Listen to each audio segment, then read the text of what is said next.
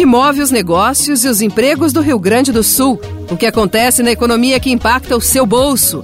Tudo isso e muito mais aqui no podcast Nossa Economia. Comigo, Giane Guerra. Olá, está começando mais um episódio do podcast Nossa Economia, o podcast de GZH, sempre na sua plataforma de áudio preferida. Podcast Nossa Economia que fala sobre tudo que impacta a economia do Rio Grande do Sul, a nossa economia, a economia do nosso bolso, do mercado gaúcho, dos negócios, das finanças das famílias, das finanças das empresas. Podcast Nossa Economia, que tem o patrocínio de cartórios de protesto do Rio Grande do Sul, o jeito mais eficiente de recuperar uma dívida. E hoje ganha um outro patrocinador, o segundo patrocinador aqui no podcast Nossa Economia, Messen Investimentos, cuidando do seu futuro. Uma empresa de atuação forte no mercado financeiro. Messen Investimentos, nossa patrocinadora nova aqui do podcast Nossa Economia. Seja muito bem-vinda, Messen, e que se junta então ao patrocinador Cartórios de Protesto do Rio Grande do Sul. Hoje nós vamos falar sobre um assunto que os ouvintes me provocam há bastante tempo, que é a venda de imóveis na forma de multipropriedade, a venda de uma fração de um imóvel, para que a pessoa possa usufruir uma parte do ano ou alugar. E isso tem sido muito usado para empreendimentos na Serra Gaúcha. E os, as pessoas acabam me perguntando muito porque a, a forma de vender esses imóveis ela muitas vezes ela é muito cativante, ela pega, pega os consumidores, leva para um lugar e começa a colocar um monte de informação. Eles degustam vinhos, espumantes, queijos e, uh, inclusive, não conseguem às vezes ter muito tempo para pensar antes de tomar a decisão de fazer uma compra. E tem todo aquele charme de ter um imóvel na Serra Gaúcha. E como é vendido uma fração, Aí a pessoa vê que aquele valor cabe no orçamento, acredita que cabe no orçamento, mas às vezes depois não vê que não tem capacidade de pagamento. Então isso aí já gerou ações judiciais, já tem uh, decisão judicial sobre isso.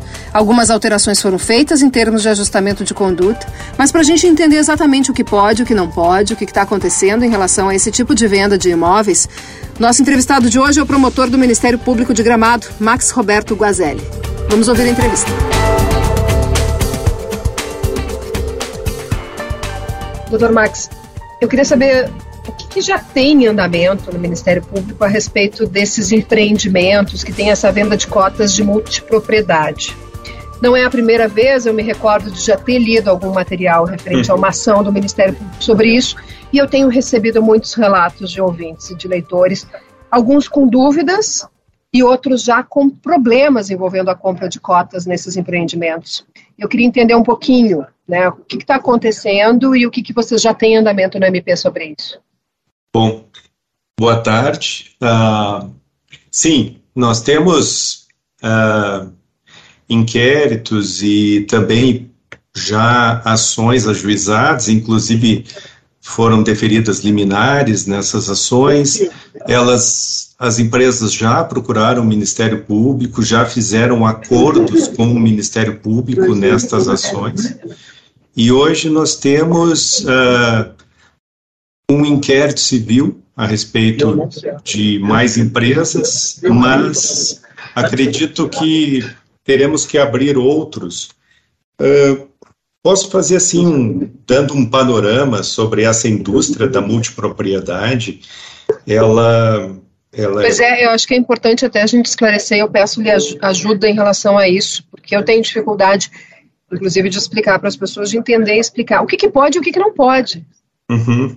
É. é. a multipropriedade, ela é legal. É, o, o problema, é, eu, eu particularmente não sou fã da, desse modelo, mas é, tem pessoas que gostam, respeita-se isso. Agora, o grande problema são as práticas adotadas para a venda das cotas.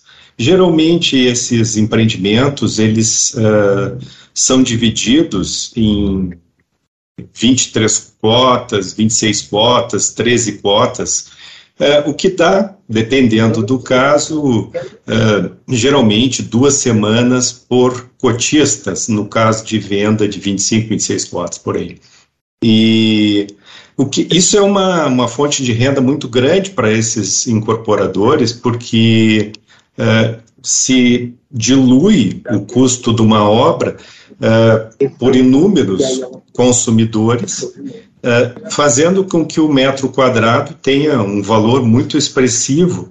Então, em Gramado, por exemplo, se vende, já, já fiz cálculos assim, apartamentos de 25 metros quadrados, se somar os valores das cotas, dá 2 milhões de reais. Então, mas, mas não só isso, também tem várias outras coisas associadas, como, por exemplo, o condomínio, o custo do condomínio, uh, que é uma situação que muitas vezes os consumidores uh, não percebem, eles passam desatentos, uh, ficam tão somente voltados para a questão da, de ter aquele... Ter, é, eles um entendem, ah, vou ter um imóvel. Vou ter um pedacinho um da serra, né? É, vou ter um, pedacinho, da, do, do, imóvel na serra. Então, ou, ou, vou ter o meu cantinho em Gramado, Canela, Garibaldi, alguma dessas cidades que tem essas, essas multipropriedades. Entra e... nessa avaliação de vocês, doutor Max, a forma como os consumidores são abordados também.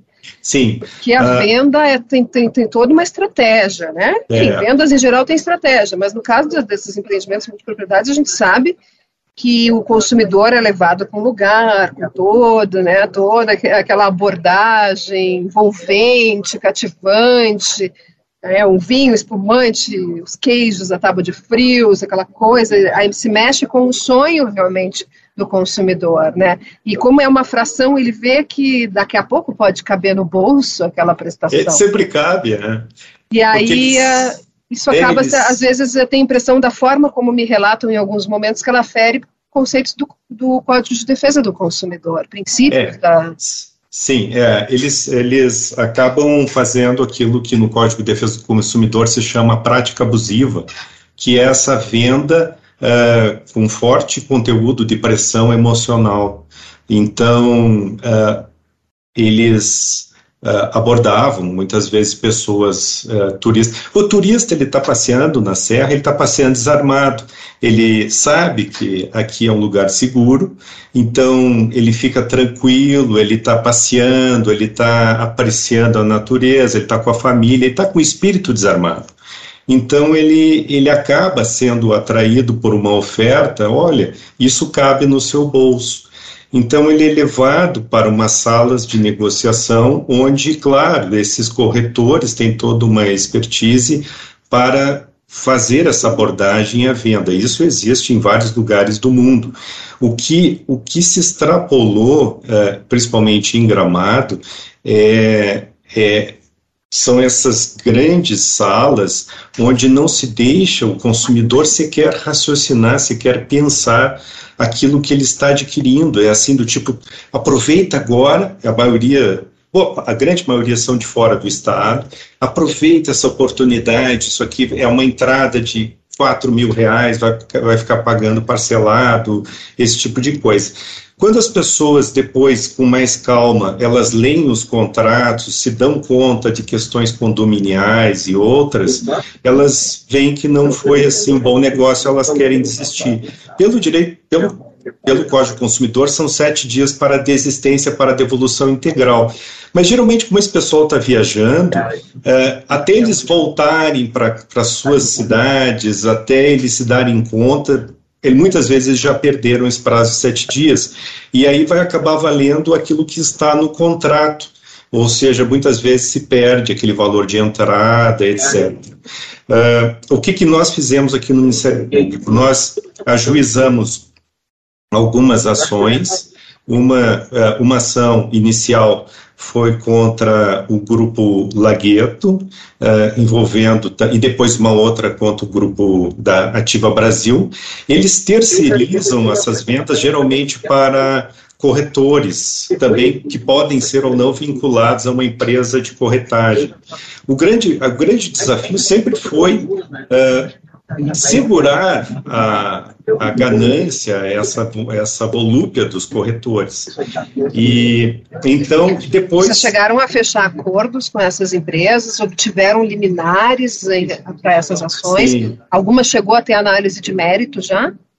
Não. Uh, depois, nesse, mesma, no mesma linha da, da, da, da Lagueto, foi ajuizada contra a Gramado Parques e, e outras empresas do grupo Gramado Parques também, e foram feitos, sim, foram, uh, tiveram liminares contra essas, essas empresas, e foram, elas, foram feitas audiências e foram feitos acordos com elas, no sentido de que elas uh, não podem abordar os consumidores na rua, elas têm que ter uma sala de reflexão para as pessoas, tem que dar tempo para pessoas lerem os contratos. O volume de reclamações era muito gigante. Ele diminuiu com, as, com os acordos, mas ainda chega alguma coisa. Uh, chegando para nós, uh, aí a situação é colocada nos processos para que a empresa se explique uh, daquela situação pontual ali, tendo em vista o acordo feito. O que acontece é que assim no mercado imobiliário essas empresas elas costumam uh, abrir um novo CNPJ, uma nova empresa para execução de um novo empreendimento e aquele empreendimento também vai ser vendido por multipropriedade ele pode ser daquele grupo, mas ele não compôs aquele acordo inicial. Então, o que faz com que eu tenha que abrir uma nova, um novo inquérito, entrar com uma nova ação, fazer um novo acordo. Ah, é, então, é, não tem, não, não tem uma interpretação da justiça que, por integrar o mesmo grupo, valeria a ação anterior? Não tem isso ainda. Não, porque é uma, é uma empresa jurídica nova. Essa questão de grupo até é uma discussão, assim, eles, eles mesmos discutem. Eles, embora eles anunciem como sendo. Um porque, por exemplo, pegando um paralelo, fazendo uma analogia com a Justiça do Trabalho, a relação, do, do, a relação é com o grupo, né? A relação do trabalhador num eventual reclamatório trabalhista é com o grupo, não com cada empresa que integra, pra, é. a título de reclamatório, né? É, mas as ações judiciais, elas são ajuizadas contra empresas específicas com os CNPJs. E, e para nós fazer, o que, que nós fizemos? Além de, de compor essa questão de uma, de uma de regras de atuação dele, balizadores de atuação que respeitem os direitos do consumidor, nós também impomos uh, como uma, uma espécie de indenização de dano moral coletivo à comunidade, porque esse, esse tipo de abordagem traz uma, um dano moral coletivo à comunidade, por exemplo, de Gramado, é, que depois essas pessoas, quando estão lá fazendo registro no site Reclame Aqui, por exemplo, elas falam: bah, eu estava passeando em Gramado, fui abordado, me levavam para uma sala, etc. Então, assim, a comunidade de Gramado, que em grande parte é contra o, o esse multipropriedade, ela, ela acaba sendo aviltada seguidamente nessas reclamações, em razão, com razão, aliás, dos consumidores com esse tipo de abordagem. E é esse... difícil, né, também porque esses empreendimentos, eles também são investimentos bastante grandes para a cidade, né? É complicado, é realmente é uma situação que eu vejo bastante delicada. Eu Mas tem até... só, só dois Sim, aspectos para poder concluir. A, a questão da, da, da, lesão, então nós fazemos o cálculo da seguinte forma: nós pegamos o. Nós fizemos isso de forma inédita até. Nós calculamos, como eles não abrem as contas deles, para, para mostrar para, para o Ministério Público quanto eles estão ganhando, nós fazemos estimativa do ganho deles. Nós pegamos a receita total, são dados públicos, nós conseguimos uh, estimar o custo da obra, inclusive nós estimamos o custo da, da obra, corretagem, etc., mobília, nós estimamos tudo. E aí nós pegamos, estimamos o, que, o lucro líquido. A partir do lucro líquido, nós fazemos uma analogia com a multa do Código de Defesa do Consumidor, que é de 2%, nós aplicamos, então, em cima do lucro líquido, 1% de multa e dobramos ela para 2% em razão da, da, desse, desse prolongar no tempo. e da, e da grandiosidade econômica dos empreendimentos. Então, nós pedimos como dano moral 2% do valor do lucro daquele empreendimento específico. Então, na, nos acordos, as empresas acabam pagando um, aí, claro, se negocia esse valor do dano e elas acabaram pagando valores milionários que estão sendo usados pela comunidade de Gramado, inclusive para, principalmente para manter a segurança eh, do turista, que, que no fim eh, e ao cabo é o que ele vem buscar em Gramado, que é um, um, turismo seguro, e a cidade também quer proporcionar isso para o turista. Então acaba casando, de certa forma, essas duas, essas duas situações.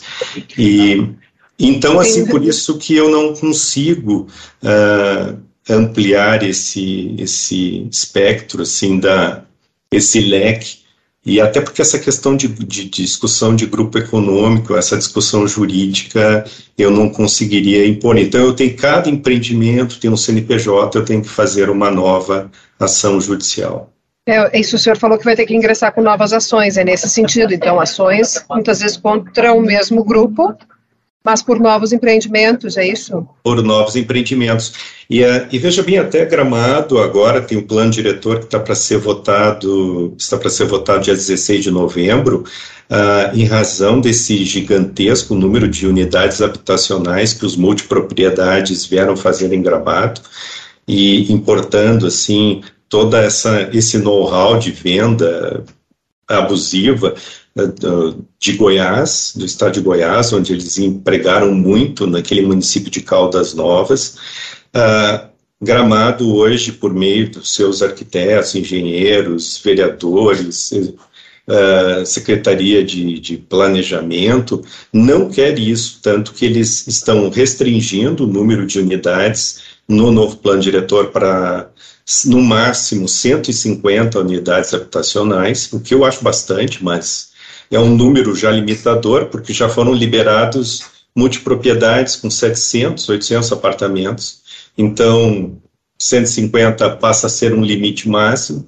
E também número, a, uma, uma, uma, algo que vai diminuir é a atração pelo multipropriedade, é o tamanho da unidade habitacional, que vai para multipropriedades vai ter que ser no mínimo de 40 metros uh, de área privativa. Hoje eles vendem quartos minúsculos, né? então por isso que cabe no bolso da maioria dos consumidores. Sim. E vocês têm recebido, porque eu, eu tenho recebido uh, algumas reclamações de pessoas que não estão conseguindo desfazer, né, mesmo aceitando as multas impostas nos contratos, não estão conseguindo desfazer o negócio, a compra. Vocês têm recebido alguma coisa nesse sentido? Uh, é muito pouco. Eu vejo assim que funciona muito bem o site Reclame Aqui. Uh, a grande, inclusive nós utilizamos muito uh, das reclamações do site Reclame Aqui. Uh, havia milhares de reclamações nesse site de dessas empresas. Também tem outras empresas vindo de multipropriedade para cá e e inclusive não tendo reclamações acerca dessas empresas, eu acabo monitorando no site Reclame Aqui uh, e acredito que o Ministério Público vai ter que estará, instaurar de ofício os inquéritos para investigação dessas novas empresas que estão se instalando em Gramado. Mas, por exemplo, dessa me perguntou especificamente de da, do, no caso da desistência e da não devolução dos valores, uh, eu só recebi uma reclamação nesses últimos meses desse assunto específico. Né? Uh, o, Ministério Público, na verdade, uh, as pessoas, algumas pessoas procuram, mas é um grupo menor. Geralmente eles acabam colocando as, essas reclamações no site Reclame Aqui, até porque, como os compradores não são de gramado, uh, eles, eles voltam para suas cidades de origem, acabam procurando advogados, o, o site Reclame Aqui ou o PROCON de sua cidade. Interessante, e o Ministério Público, enfim, apesar de estar no Reclame Aqui, considera porque tem que prezar pelo, pelo funcionamento da coisa, né? É, é, e veja bem, até inclusive eu estou agora estou estudando que eu, nós, nós estávamos trabalhando e conseguindo dar uma resposta tão somente os, os, os, se utilizando do, da, do Código de Defesa do Consumidor da, e dessas práticas abusivas. Inclusive está lá que, que não pode uh, ser fornecido bebida alcoólica. Aliás, uh, isso nem foi uma imposição do Ministério Público. As próprias empresas uh, se manifestaram de que não queriam oferecer bebida alcoólica e foi colocado como cláusula. Uh, nesse ponto. Eles têm que ter cartazes dizendo do prazo de desistência, tem um checklist de informações que eles são obrigados de direito do consumidor, que eles são obrigados a informar o consumidor. Agora, é, é, é aquilo, né? Os, os, os corretores, eles ganham em cima das vendas. Então, é, é, realmente uma discussão longa no Brasil. Se a gente vai buscar as discussões da, da CVM com a Fundação Getúlio Vargas, que levaram à elaboração de resoluções sobre essas situações de multipropriedade, a grande discussão das mesas redondas era isso: como controlar esse exército de corretores. E na última resolução da CVM sobre isso, ela coloca lá que as empresas têm, que, têm a obrigação de controlar os corretores contratados. É porque a marca né, que está exposta, a relação do consumidor é com a marca também, né, doutor Marcos? Antes de encerrar a entrevista, eu gostaria que o senhor pudesse, assim, eh, de uma forma uh, mais uh, pontual até para o nosso ouvinte, apontar para ele o que não pode, o que tá, o que se ele, se ele for exposto a essa situação, o que não pode, e ele sendo exposto a, a isso que não pode ser feito, quais são os canais que ele deve procurar? É, eu acredito assim, o, o, consumidor, ele muitas vezes, como ele vem desarmado, ele, ele é oferecido para ele um jantar ou um passeio, para ele assistir uma palestra, dizem de 40 minutos. Em primeiro lugar, é Uh, eles são levados para algumas salas onde é oferecido e tal, e aí a abordagem começa por vezes a subir o tom e, e, demorar muito tempo. Aqueles 40 minutos não são 40 minutos, são duas horas e tal, e as pessoas vão ficando cansadas, muitas vezes acabam, uh, uh, acabam aceitando a negociação até para saírem da sala. eu acredito que as pessoas pensem duas vezes, não existe almoço grátis. Né? Uh, na verdade, é uma, é uma negociação para venda. Uh, as pessoas, uh, se, elas não precisam esperar o término dessa sessão, elas saiam das salas, digam, olha, não estou afim de comprar, cansei, entrei aqui há 15 minutos, não gostei do produto peço para sair e tal, é, não há problema algum nisso. É, que as pessoas exijam é, informações, por exemplo, sobre os custos do condomínio, que é algo muito comum nas reclamações. Né? Que as pessoas não cedam a esse tipo de abordagem. Olha, é só para ti agora, aproveita a chance, se der a entrada de dois mil reais, pode ficar pagando parcelado. Não é assim, não embarque nessa.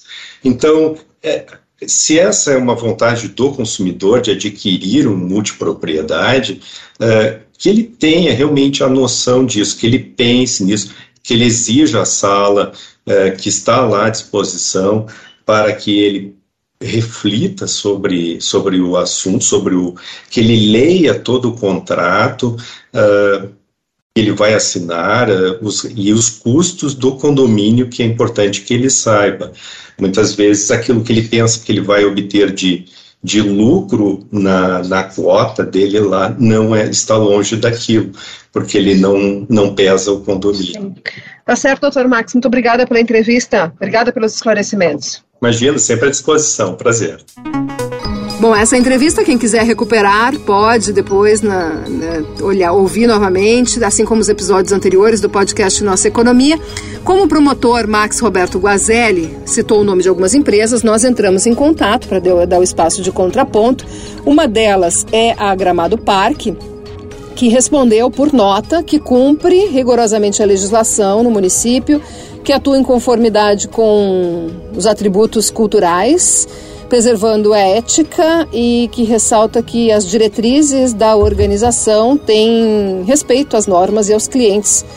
Eh, Edson Cândido, diretor comercial da Gramado Parques Hospitalidade, disse por meio da nota tá, que reformula, reformulou, foram reformuladas as salas de vendas para o conceito que a empresa chama de Mundo Gramado Parques, que é uma imersão nas experiências que a empresa pode gerar a partir da multipropriedade. E diz que é mais do que adquirir uma fração imobiliária, que a multipropriedade da empresa Gramado Parques diversifica experiências hoteleiras, gastronômicas e de entretenimento nos parques. E, bom, e também tem a resposta do grupo Lagueto Golden Multipropriedades, que é dono, tá? O grupo que é do, do Grupo Ativa Brasil. Uh, a Lagueto Golden é o grupo da Ativa, o Grupo Ativa Brasil faz parte do Lagueto Golden. O Grupo Ativa Brasil faz parte do Lagueto Golden e a nota do Grupo Lagueto Golden é, destaca que a empresa afirma estar cumprindo a risco o acordo que foi fechado com o Ministério Público de Gramado e que desde a fundação do grupo prima pela qualidade, excelência da, da concepção à entrega dos produtos, inclusive com entregas sempre antecipadas no prazo contratual. Diz que além de cumprir as determinações do Ministério Público, está atenta a pedidos e solicitações dos clientes, diz que são mais 30, de 35 mil clientes e que tem canais abertos e flexibilidade para o atendimento e informa que pedidos e solicitações de cancelamento de contrato, por exemplo, são devidamente recebidos, analisados e seu cancelamento providenciado dentro dos prazos legais. Esse é o posicionamento enviado por meio de nota pelo grupo Lagueto Golden uh, Multipropriedades e que tem o Grupo Ativa Brasil dentro do seu escopo. Então, esses são os posicionamentos, os contrapontos, né? O podcast Nossa Economia sempre dá espaço para todos os contrapontos, todas as vozes de todos os assuntos. E ficamos por aqui neste podcast, neste episódio do podcast Nossa Economia, que tem o patrocínio de cartórios de protesto do Rio Grande do Sul, jeito mais eficiente de recuperar uma dívida, e o nosso patrocinador novo, que é Messa Investimentos, cuidando do seu futuro. A produção do programa foi do Guilherme Gonçalves e do Pietro Meinhardt. Até semana que vem, aqui no podcast Nossa Economia de GZH.